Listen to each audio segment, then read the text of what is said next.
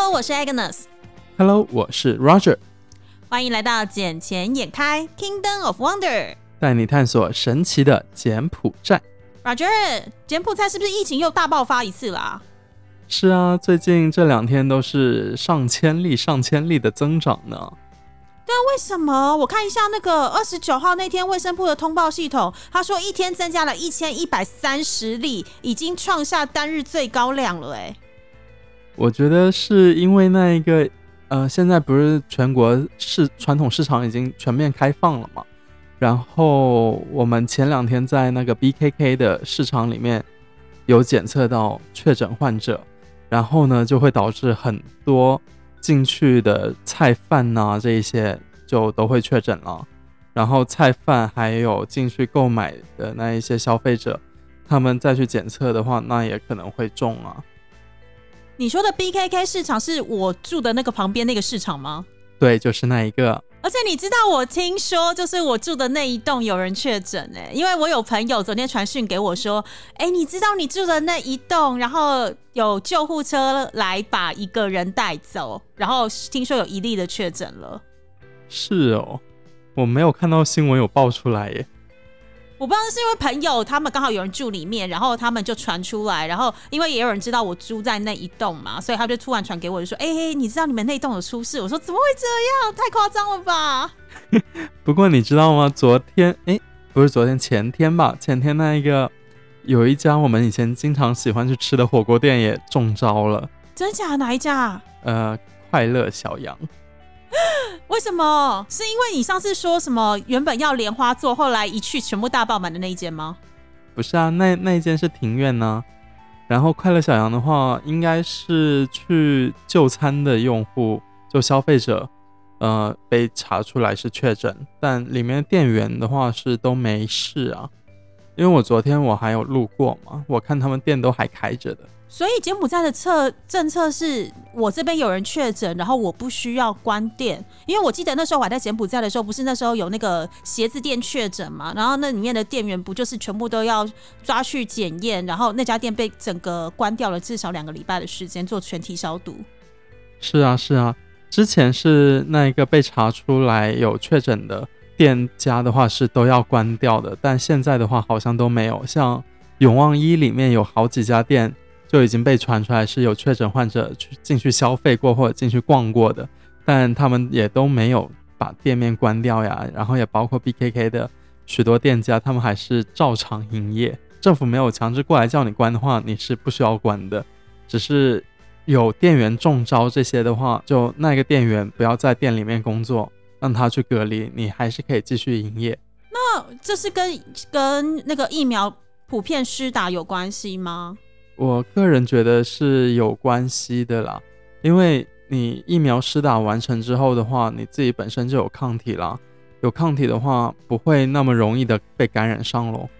但像现在的话，像我们公司三十来个员工全部都打了，但是我们前段时间去做检测，只有一半的人是有抗体的，还有一半的人是没有抗体的。然后全部打的是中国的疫苗，对，中国的疫苗也有印度的疫苗。那你这样逻辑不符合。你有没有看今天那个中国的那个党庆活动？然后习大大出来讲话的时候，电视画面带到下面所有与会的群众，没有一个人戴口罩，哎。挺好的啊，说明中国那一边施打的那个疫苗接种率比较高嘛，对吧？不，可是不是你们不是打同一种疫苗吗？都是来自中国的科兴，不然就是国药。可是中国他们占这么大的活动时，已经可以不用戴口罩。可是柬埔寨打了同样的疫苗，现在的确诊率却是创下有史以来每天的新高量。而且你记不记得两个礼拜前我们录音的时候，那时候才死了三百九十四例而已，结果到昨天已经死了六百零二例，等于是两个礼拜不到。到时间快要多一倍的死亡人数，哎，是啊，还有一个就是因为卫生部他们的那个快筛剂，它没有好好的下放到每一个省份去，像有一些省份它需要的是三千份，但真正核准的只有一千份。像今天早上，洪森总理他也严重的批评了卫生部部长抗疫不力，因为没有说真正做做好。他们本分的工作嘛。加上现在的话，柬埔寨这边变异的病毒是越来越多了，就那个印度的 Delta。因为 Delta 在柬埔寨传播率比较高一些，而且更加容易被感染上。然后现在我们的不管是中国的疫苗还是印度的疫苗，它都不能真正的对这个 Delta 有所抵抗。因为其实现在不管是哪一个国家研发出来的疫苗，其实对 Delta 都没有那么强大的防御能力。因为毕竟 Delta 是变种再变种再变种，因为以前什么阿法，然后现在又变成 Delta，其实它已经是一个完全。进化的生化武器类的，你懂吗？就是跟以往的那个病毒的形态已经是完全不同，而且它传染力更强。像现在台湾也是，台湾近期也是在屏东的地方也是侦测到了 Delta 病毒的感染，然后也是短时间之内就一次扩散给了八个人，而且有些甚至是都戴着口罩哦，而且只有短短到垃圾那几秒钟的时间交谈而已哦，还保持安全距离戴口罩，但还是中了。对啊，就这一个 Delta 病毒，它非常容易传播。像现在在柬埔寨的话，你如果只是感染到了 COVID-19，但不是 Delta 这一种类型的话，你可以居家隔离。但如果你是 Delta 的话，那你就是要到隔离所隔离。那隔离要隔离多久的时间呢？一般也就是两个星期咯，然后再进行检测。如果是没有问题的话，那就可以回家啦。但如果它还是有问题的话，那还是继续在隔离所继继续进行隔离观察喽。哇塞！所以那个什么，在金边如果还没有去打疫苗的人，赶快去施打，因为洪森总理不是之前讲说，他希望在十一月底的时候覆盖率是到一千万个人以上嘛。然后洪森总理现在最近也在下令，是说金边的疫苗施打运动到下个礼拜就要结束了。然后如果你没有去打的人，赶快抓紧时间去打，不然的话你错过的话，还要要下一次再接种就要等两年之后了。这一个就非常久远了。然后现在的话，我们都有可能说会去打第三针，因为有些人打完两针之后可能还没有抗体嘛。然后政府现在也是准备说，让已经施打过两针的人可以去准备打第三针，这样子。所以今天中国那个党庆出来的那个画面是大外宣嘛？就是只要打完我们的疫苗两剂之后，大家都可以不用戴口罩，就跟美国一样，就是我们都可以完全成立了全体群体免疫的状态。不过中国是有打第三针耶？啊，中国有打第三剂吗？有啊，我以为只有两剂而已诶。基本上隔了半年之后会去打第三针。那第三针还是是国药或科兴他们发明的吗？对啊。只是就是与时俱进，就是针对现在有的病毒，然后再去精进它的疫苗的内容物就对了。嗯，一个是精进疫苗内容物，一个是增强它的抗体。因为我们现在的疫苗它都是只有一定的时间性，它不是说长期的。所以就像我们现在打两针，只是有一个 basic 的基础在，那我们需要去巩固它，那就需要再去打第三针或第四针这样子。哦，所以等于就是未来也有可能变成一个状况，是像流感病毒一样的疫苗，每年就固定一个时间去施打，然后增强自己的抵抗跟免疫能力。是的，没有错。我觉得这个 COVID-19 的话，它是一个很聪明的病毒，感觉它就像是有脑子一样，你知道吗？就我们现在发明了这个疫苗，好像可以看上去好像是可以抵挡它，它马上又变异一个给你。它是完全 transformer 啊！对啊，就不知道什么时候能够真正的去跟它和平共处。很多的专家学者不就讲了吗？就是这是 COVID nineteen 这个东西，这个病毒你要完全的消灭不太可能，因为就是像你刚刚讲，会一直一直的变异跟一直的很聪明的状态。但是我们要想办法，未来可能就是一种常态。然后就是，只是大家人类会想办法让自己不要致死，然后能够回归到正常生活，但是感染到时也不会有太太大伤害了啦。是啊，哎，还是希望能够这个世界能够早日太平吧。因为像现在的话，像我们要回到大陆去也不是那么好回，现在是强制的要在柬埔寨进行十四天的隔离，然后做三次核酸检测嘛。然后回国再进行十四加七加七这样子，那这样子的话，就等于有一个半月都在隔离。这只还只是回去一次哦，如果再回来的话，还要再进行十四天的隔离。你说在柬埔寨先十四天，起飞前先十四天隔离？对。然后完之后，然后再做三次的核酸检测才能够登机。登机完，然后到了大陆的省份的时候，然后还要再进行十四加七，等于二十一天的隔离。嗯，有些地方是，就像你落地嘛，你落地先十四天，然后你要回到你老家，比如说我是浙江的，那我要回到我浙江那边去，那我先在酒店隔离个七天，然后我再回家再隔离个七天，就十四加七加七，超麻烦的哎。对啊。那这样子的话，在国内就等于有二十八天，二十八天再加柬埔寨预先隔离的十四天的话，就三十四十四十二天，就真的一个半月不见了啦。对啊，我的天呐！而且这不是这不只是浪费时间的问题，还有那个金额花费也很旁观哎，非常大哎，因为我们大概算了一下回去。就这样子回去一次的话，差不多是要六千美金左右了。你说包含在柬埔寨十四天的隔离，然后再加上大陆内内地的隔离吗？是啊。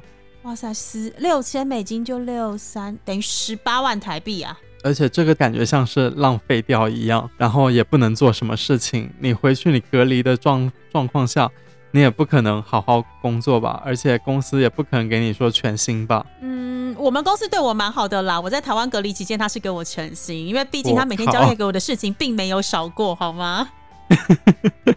但像很多公司，就像我如果回去的话，那我在隔离期间我是没有太多的事情可以做的。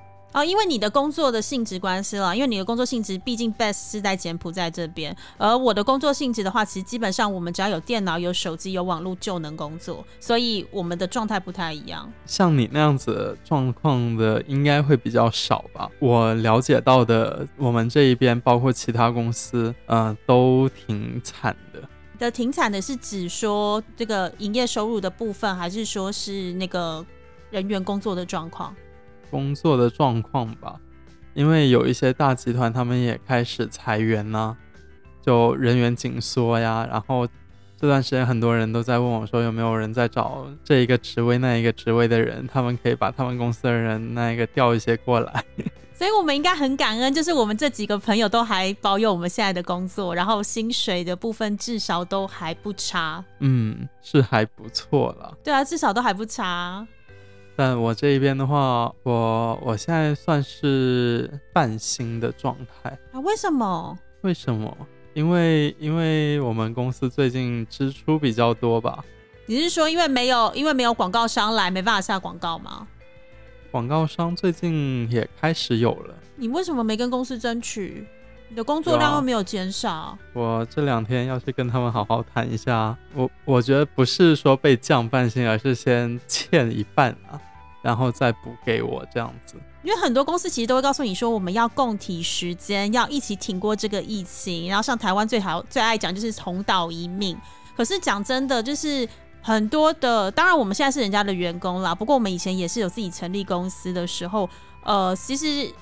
这之前都要先跟员工好好的沟通，因为毕竟每个人家里有不同的经济状况，有些人是一个人出来工作，他必须养全家。那公司在没有充分的跟你沟通了解之前，就直接贸然的降低你的薪水，其实会对一个整个家庭的生计跟他的生活品质是有很大很大的影响。是啊，其实像我的话，我这个上个月吧，能说我我都哇也过得有点紧张呀。你是说钱不够吗？对啊，因为上个月的花费真的还挺多的。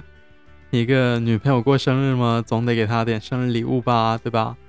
然后我又买了很多其他的东西，然后又就借贷给别人，所以就花费挺多的。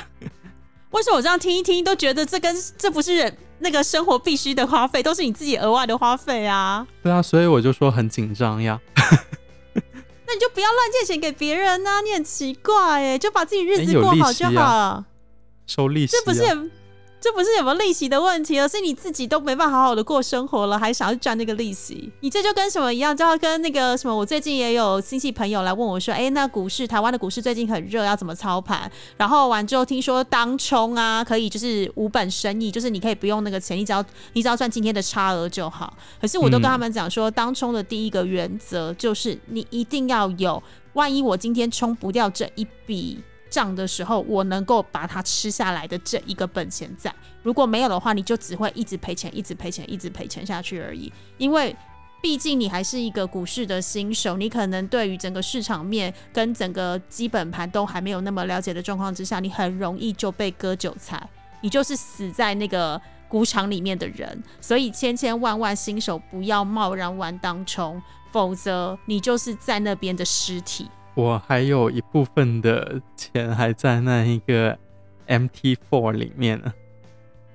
MT Four，What is MT Four？玩那个外汇的啊。哦，反正你就自己好好控制好你的钱呐，你不要那乱花。我跟你讲，自己薪水是自己的本钱进来，但是问题是额外的投资很重要。但投资的第一个原则就是，投资都是有赚有赔，都是有风险的，所以你一定要做好。严格的风控，嗯，这个再看吧。有时候钱又又有了，然后就会想要去买买个宠物啊之类的。不要这样子浪费别人的生命。好啦，哎，我问一下，那那个什么柬埔寨政府现在不是说他们又有提出了第九轮的应对措施吗？你们应该有受贿到才对啊，因为像你女朋友不是经营酒店吗？对啊，对啊。那这次他的这次的优惠措施的话，只要是酒店啊、客栈、还有餐厅跟旅行社的员工，他们都可以获得到每一个人都可以获得到四十块美金的政府补助，而且一次补助三个月。是吗？我觉得这个应该没有说真正落实到每一家吧，因为像很多政策他们是先发布了，但是。没有真正具体落实下来，像之前我们不是说在那个封城期间会有送米啊，送一些吃的给那个红区的群众嘛，但也不是每一区的人都有收到。会不会跟台湾早期的选举一样，就是政府真的有发下去，但是中间的人都把它拿光光，所以导致你们最下缘的人拿不到？嗯，不太清楚，也有可能是因为你那一区不是我们这个党的人。请问一下，柬埔寨还有什么不是你们党的人吗？你们不就现在只剩一个政党而已？现在是一个政党啊，但之前选举的时候那一区他投投的是谁呢？对吧？但那一但那一区投的是还是会有人支持他的啊？我觉得你怎么知道那个选民是投给谁？不是都秘密投票吗？那我们可以看出哪一个选区的选票是多？比如说，OK，我们金边一共有十二个区，那我可以知道说，哦，这一区主要是投给哪一些人的啊？所以你的意思是说，因为我的政党倾向可能跟你不一样，所以我拿不到应有的福利跟补助？是的。啊，有这么的 G Y 吗？这太扯了啦！我以为就是一视同仁了，毕竟现在是疫情期间，每条命都是命，每个人都是整个政府最重要的资产。因为像这样，你看那个他们第九次的那个发布新闻啊，他们他们讲说就是什么，如果是因为工厂停业的工人，一个月可以领到七十块美金补助，然后有其中三十块是厂方要支付，四十块是政府出的。那我刚刚提到的那个酒店啊、客栈、餐厅跟旅行社的员工，他们是也可以拿到四十块的政府补助，为期三个月。但是雇主他可以依照自己的财力状况而决定要不要给。那剩下的那个什么，比如说主要的城市，像什么金边啦、公布、白马、显利、西港等等这些的酒店、客栈、餐厅、旅行社的话，七到九月都可以不用缴税。嗯，不用缴税这个我们是知道，但是发放补助的话，这个不太明朗吧？因为我看了一下，是向贫困和弱势群体发放现金补助，那酒店行业的话，自然不在其中了。首先，他们发放就是那些生活要过不下去的人了。有啊，他说什么贫困家庭跟易受害群体发放纾困金，总共要发三个月，然后大概受惠可以有两百三十万的民众。那政府一个月大概支出是三千万美金的发放费。嗯，他可能对每一家酒店有不同的标准吧。毕竟像我们酒店现在也是，呃，对啊，开放二十间房也是有百分之六七十的入住率，所以就不会发放到咯。总而言之，就是你们酒店太赚钱了啦，所以根本不需要被纾困。没有啦，刚好持平诶。我们今天在算早上在算账的时候就，哇，基本上等于没赚钱，但也没有亏钱就对了。就工资啊、水电啊这些发一发，然后其他七了八了的再交一交，就没赚了。那你知道最近哪里可以赚到钱吗？最近哪里可以赚到钱？我觉得蒙多基里去挖黄金可以赚钱了。那个是之后的事。可是你知道最近柬埔寨股市很热，我听说有六家公司已经上市了。哦，不是，从现在目前上市的公司是七家，应该在七家一家啦。七家是在主板里，一家是在成长板。不过成长板还没有正式的挂牌上去。那只是为什么说最近很热？你记不记得我之前有讲过，就是柬埔寨的一天成交量大概是五万美金上下。对对对。你知道昨天它的成交量有多少吗？嗯，有多少呢？二十八万美金。哇，二十八万。怎么涨？等于是这么多，等于是五到比之前多了五到六倍，这么的多哎。对啊，对，非常非常的夸张。嗯，然后还有一点是，它的股票的总市值来到九点七兆的瑞尔，大概是二十四亿美金。二十四亿呀？对，相较于之前的话，总成长了百分之三，总总成长了三百五十五点七三 percent，等于是成长了三倍，跟之前相比。其实这个数字不难去推估出来，是因为像以台湾来讲，台湾现在不是也是卡在疫情的状况之下吗？那不管是台湾，不管是香港，不管是日本，或者是美国，或者是大陆的股市市场，其实最近都非常的火热。火热的原因是因为呃，大家没办法出去工作嘛，都要 work from home，那我时间是不是就多了出来？那股票交易是一种，我可以只要透过网络，透过我的手机 app，或是透过我的电脑软体，我就能下单的一种交易方式。我不需要，我不需要面对面，我不需要跟人接触，我就可以从股票市场中，只要你投资得当，跟选对适合的股票，你就能够获利。哎，对，你还记得我之前有发你看，说我妈妈之前买的股票吗？对，那一个听说好像也是。翻了很多。最近柬埔寨的股市非常非常的热，尤其是这一季，就是从今年的一月到今年的四月，非常非常的热。它今年的这一季的那个股票的成交，呃，成交的股数比去年增长了，去年的第四季成长了五十一个 percent。哇塞，五十一个 percent 呢？对，而且成交额比去年，就是等于是去年呃二零二零年的第四季相比的话，增加了一百五十二个 percent，就翻了那么多，翻了一倍以上。所以最近的股市是真的蛮热的。那今年的话，那个证交所 CSX 他们有出来讲说，预计有六家公司要在准备挂牌上市，其中有四家是公司要 IPO，两家是要发行债券。那以我们公司来说的话，呃，我们公司也是预计大概在九月、十月时，我们也是要有基金挂牌上市。哦，那你们基金的话，大概大概是卖多少钱呢？这个的话，我们现在还是做 market sounding，就是我们还在做一些市场探寻，然后还在跟呃相关的专业人士在拟定一些呃比较适合的一个 IPO 的价格。不过呃不会到太贵啦，因为我们也是要跟同质性的基金商品来做比较。那只是因为柬埔寨这边很少有基金商品开放上市，尤其像是一个开放型的基金。然后我们未来会把这一笔目，可是在其他国家是非常非常多，在台湾也是很多很多是这种基金上市挂牌的股票。那像台湾最近也有一只很热门的，叫做零零八八五，就是投资越南的基金。那这在台湾一开始挂牌上市是呃十五十五块呃一五一五十五点一五块台币。那现在最近的话也是一直往上涨，涨到将近十七块。所以我们相信未来的话，只要是那种开放型的基金型股票，可以对于一些比如说呃资金。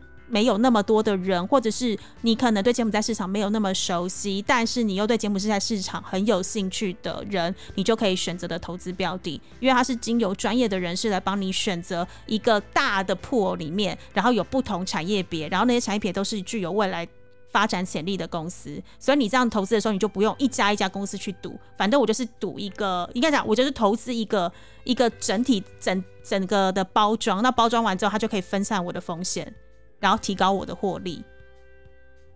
是啊，因为我看最近好像也是挺多人过来柬埔寨这边，嗯、因因为我们客户里面也是有一些想要在这里投股票什么的，但他们就看，哎，好像一潭死水一样子，一动不动的，然后就又没有太大的兴趣，但他们又觉得嗯。这、这里的市场还是非常有前景的，毕竟像中国以前一开始也是这样子的 起来的呀。对，因为其实像台湾跟中国都是一开始的时候，其实什么时候你的股票市场会往上爬，就是人均 GDP 到达两千块美金的时候。不过现在在柬埔寨，你平均一下应该也是有个一千多吧，将近呃，两柬埔寨。目前的柬埔寨目前大概是一千八百多，原本没有疫情的状况之下，二零二一年是要突破两千的，但是因为卡在二零二零年的疫情跟二零二一现在还没有完全的经济复苏，所以现在大概是一千八左右。呃，但目前世界银行预估的话，会在什么时候到达？在二零二二年到二零二三年之间，人均 GDP 就会到达两千美金。那按照过去，不管是日本，不管是美国，不管是台湾，不管是大陆，只要人均到达两千块美金，就是股市要大爆发的时期。不过我觉得我是被平均的那一个人呢，什么被平均的人？就平均薪资被提高的人。你少来，你最好你不要跟我讲柬埔寨人均两千，你要想的是他们一般的人，他们的薪水，上次之前提到才两三百，好一点的话，可能柬埔寨当地人一千，那能够到两千的一定是谁？一定是像你们这种人把它拉高的啊！哪有我才三百多，好不好？你说你现在的平均月薪吗？对啊，我现在跟你讲是年一年的人均 GDP，不是一个月的年人均 GDP 耶、哦，一年，一年啊、差不多吧。一年三百的话，一年三千六，哎，差不多。我一年差不多也就赚个三千六。没关系啊，反正之后的话就是刚好小姐姐哦。反正我们公司嗯如果未来要在柬埔寨发行基金的时候，你也可以来参考看看。有没有内部价呀？呃，我们会有 IPO 的价格啊，不过 IPO 的时候也是要看，就是我们确定要发放的股数，然后还有到时候的整个状况啦。那反正事后有什么状况，我就我们就保持联络就好啦。当然啦、当然啦、你看昨天我都我们这边去找你们，我都第一时间跟你讲了，是不是？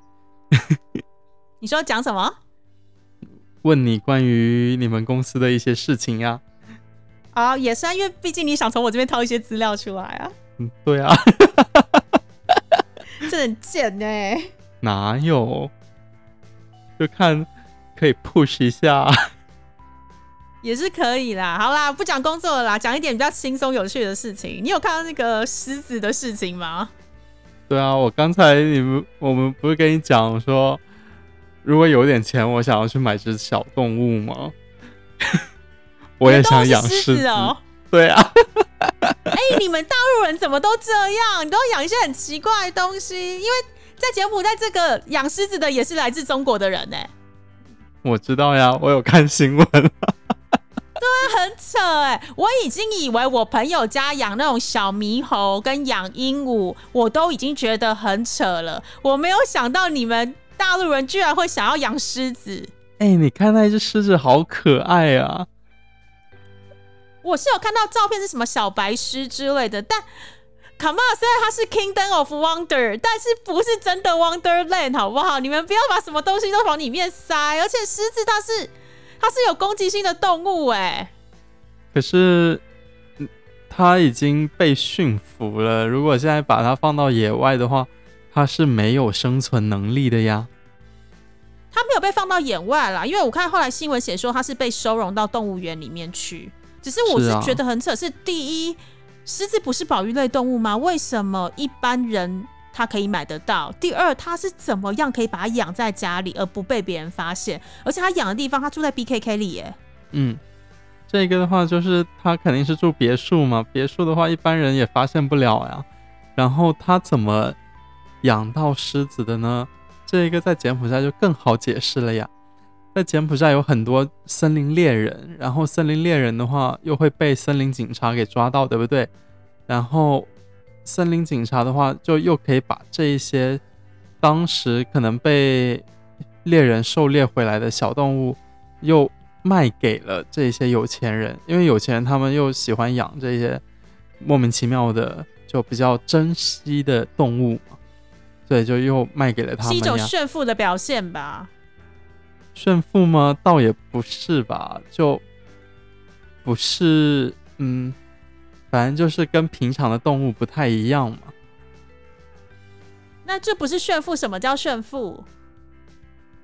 那你看，有很多人家还养孔雀了，可是孔雀它本来就是一种观赏型的动物，但狮子它是需要有活动空间，需要有吃肉类，而且它本身就是有攻击跟兽性的啊、我只是觉得，就是呃，虽然你们可能觉得饲养的人可能觉得他们那个狮子是被驯服的，是温驯的，但是问题是不要忘了，动物都是有天性，然后你怎么知道它哪一天会不会兽性大发？而且它是万一去攻击到其他人了，因为你也知道 BKK 是柬埔寨金边市区很重要的一个热闹的区域。那我自己也住 BKK 里面，然后我很难想象，如果有一天我在路上看到一只白色的狮子，然后是什么反应？我是要走还是讲，还是说嗨大猫你怎么在这？赶紧跟他来一张自拍照。对啊而且你知道，你知道这个狮子它牙齿都被拔掉了、欸，应该是那些尖的、利的被拔了吧？所以你不觉得这是一种虐待动物的行为吗？就是你要养它，然后你又要驯服它，然后又要它臣服于你，然后你又怕它攻击你，所以你又拿东西去把它牙齿拔掉。那你到底是爱它还是在虐待它？是啊，都有了。但现在他就被带去那一个动物园还是保育场所嘛，他现在都整天闷闷不乐的，还是想要回到原本跟他主人一起的生活的地方呀。毕竟每少天，来，最好是你会动物语言，你知道他想要回到他主人身边。因为我每天都有在看他耶，他现在什么东西都不吃啊，而且他之前每天都睡在空调房，你知道吗？现在他就在那里睡在自然风那一个笼子里面。所以意思是说，就是那种由由俭入奢易，由奢入俭难嗯，是这样子啊。啊？可是我真的觉得，它既然是个动物，就要让它有回到动物的天性跟动物适合的环境，不要以人类的想法去约束它，跟来就是驯服它，尤其是要把人家的牙齿拔掉。你想想，你自己的牙齿如果被拔掉，你会爽吗？当然不爽啦。不过我就不知道这只狮子之后它的命运会怎么样啦，因为它已经被人，它就跟随它的主人这么久了，对不对？而且它的主人每天也是给它吃熟肉啊，这一些就还是看吧，可能过段时间就又好了，或者怎么样又说不定呢。好啦，总之大家要记得哦，就是养动物可以，但是不要养一些太奇怪的动物。狮子是狮子，它不是大猫，好不好？它跟猫科还是有些不一样的哦，不是那么适合养在家里的。好啦好啦，这狮子怎么样？它的命运怎么样的话，我们之后再慢慢看下去咯。不过说，刚刚不是说它在它住在 BKK 嘛？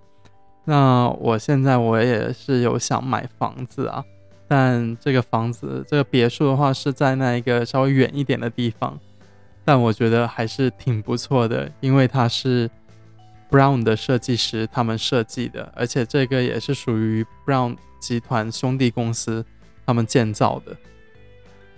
Brown，你是说那个 Brown Coffee 的 Brown 吗？是啊，你知道它超不是爽的卖咖吗？啡的。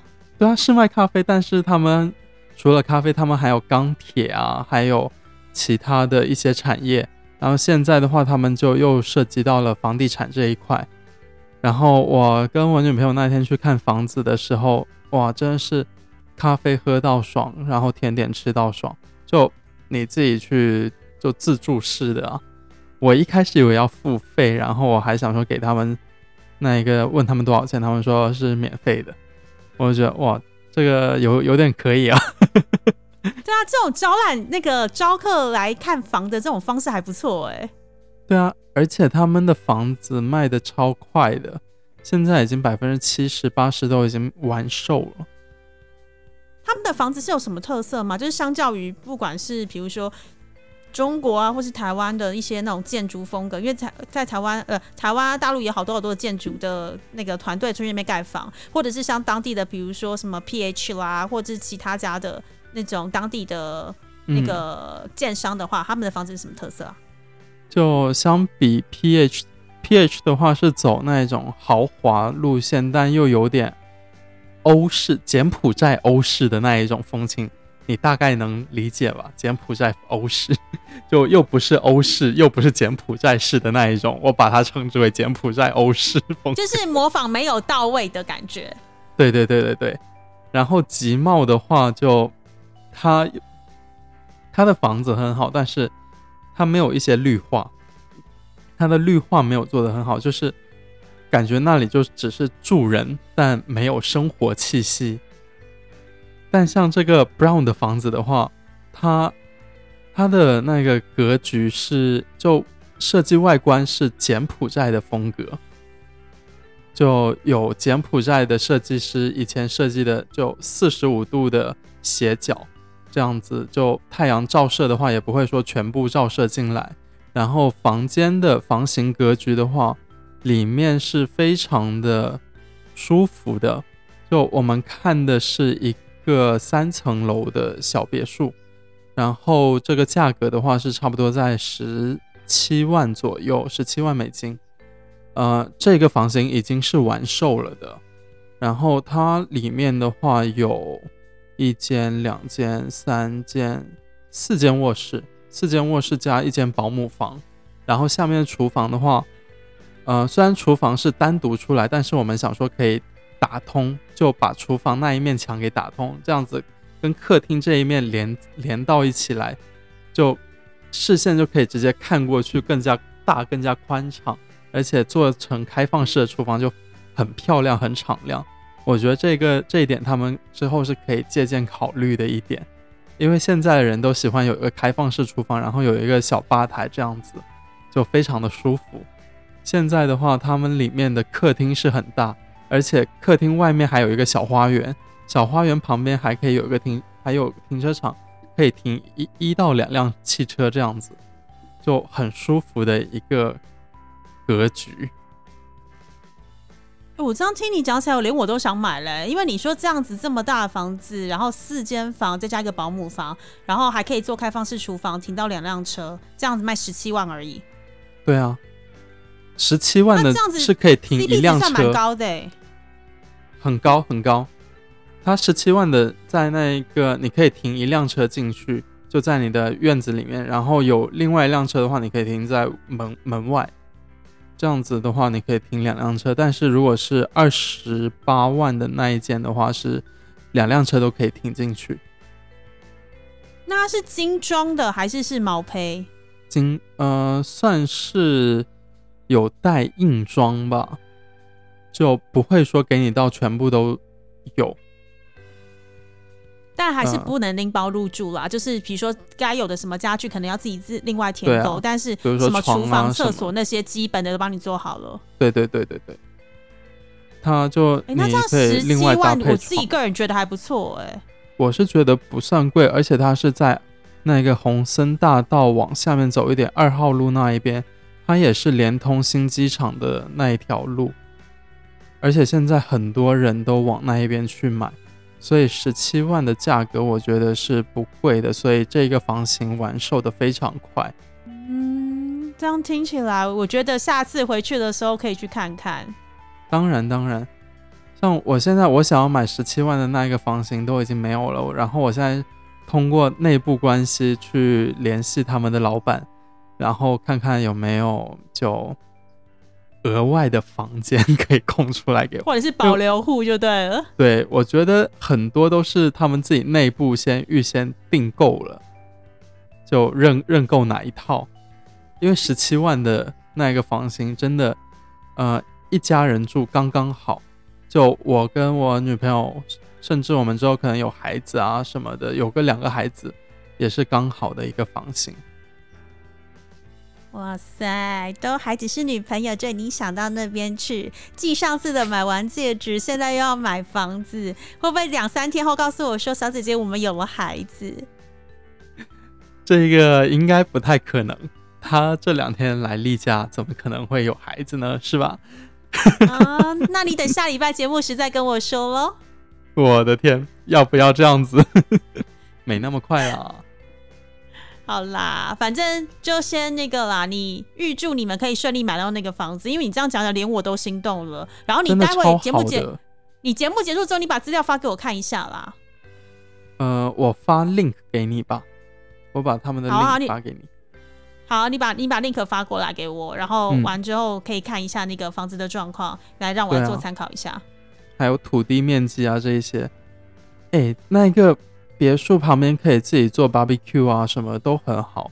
有时候有朋友来，真的是烧烤一下，然后玩一下，哇，真的，我想想那个生活都美滋滋啊！